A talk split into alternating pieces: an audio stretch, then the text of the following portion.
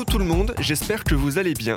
Ici, à l'Insolitette, tout va bien. Nous continuons de travailler d'arrache-pied pour vous dégoter les actualités les plus folles et les plus insolites du moment. Car oui, vous le savez maintenant, le but de cette émission n'est pas de vous servir le même contenu sérieux et sombre que les autres médias.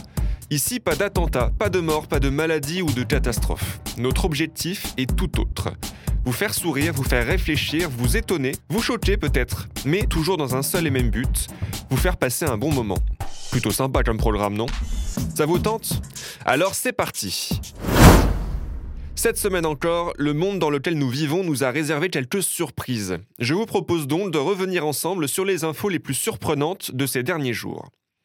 Au programme d'aujourd'hui, des ours en peluche, un slip et une vente aux enchères record. Bon, ok, dit comme ça, c'est assez incompréhensible et bizarre, mais pas de panique, vous allez vite comprendre.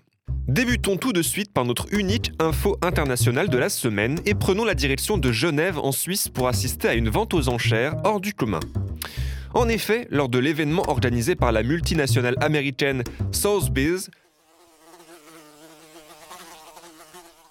Pas de critique sur mon accent, s'il vous plaît. Un morceau de pierre rose provenant d'un diamant brut découvert dans le nord-est de la Sibérie en 2017 par un groupe russe du nom d'Alrosa a été vendu pour 26,6 millions de dollars. Un record qui aurait cependant pu aller encore plus loin puisque la maison de vente aux enchères l'aurait préalablement estimé entre 23 et 38 millions de dollars. Pour la petite anecdote, il faut savoir qu'il a fallu près d'un an de travail pour tailler cette pierre extraite d'un diamant brut rose de 27,85 carats et pour lui donner sa forme tout en préservant sa couleur. Baptisé par la suite l'esprit de la rose, en référence à la célèbre création des ballets russes, ce diamant, pas plus gros qu'une bille, est pourtant le plus grand de sa catégorie à avoir été vendu lors d'une vente aux enchères. Il n'aura d'ailleurs fallu que quelques minutes pour que ce dernier, mis aux enchères en ligne en raison de la pandémie du coronavirus, soit adjugé pour 21 millions de francs suisses, soit 22,5 millions d'euros, à un acheteur anonyme. Direction la France maintenant pour une série d'infos assez surprenantes qui en fera sourire plus d'un à coup sûr.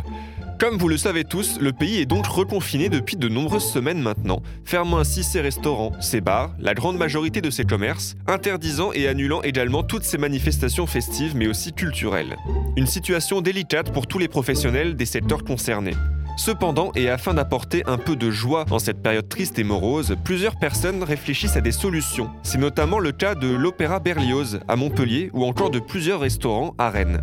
En effet, à Montpellier, tout d'abord, le concert de musique classique des fêtes de fin d'année, capté et enregistré à l'Opéra Berlioz, s'est tenu devant un public un peu particulier cette fois-ci. Confinement obligeant, le public a été remplacé pour l'occasion par une soixantaine d'ours en peluche qui faisaient office de figurants.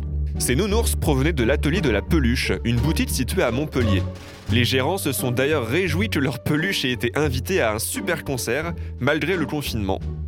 À Rennes ensuite, un procédé similaire a pu être observé, mais dans des restaurants cette fois-ci.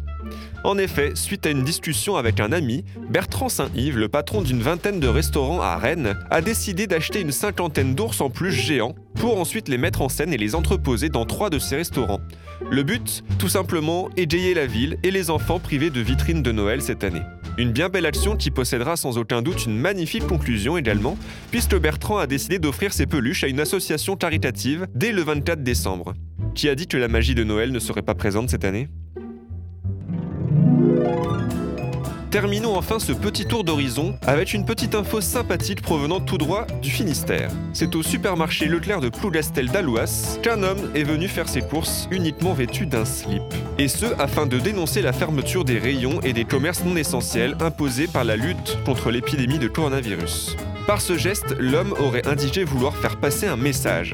Il serait d'ailleurs déjà connu dans le secteur pour avoir affiché des messages d'alerte sur la façade de sa maison, ou encore en adoptant un masque à jazz pour ironiser sur le port du masque rendu obligatoire dans certaines zones.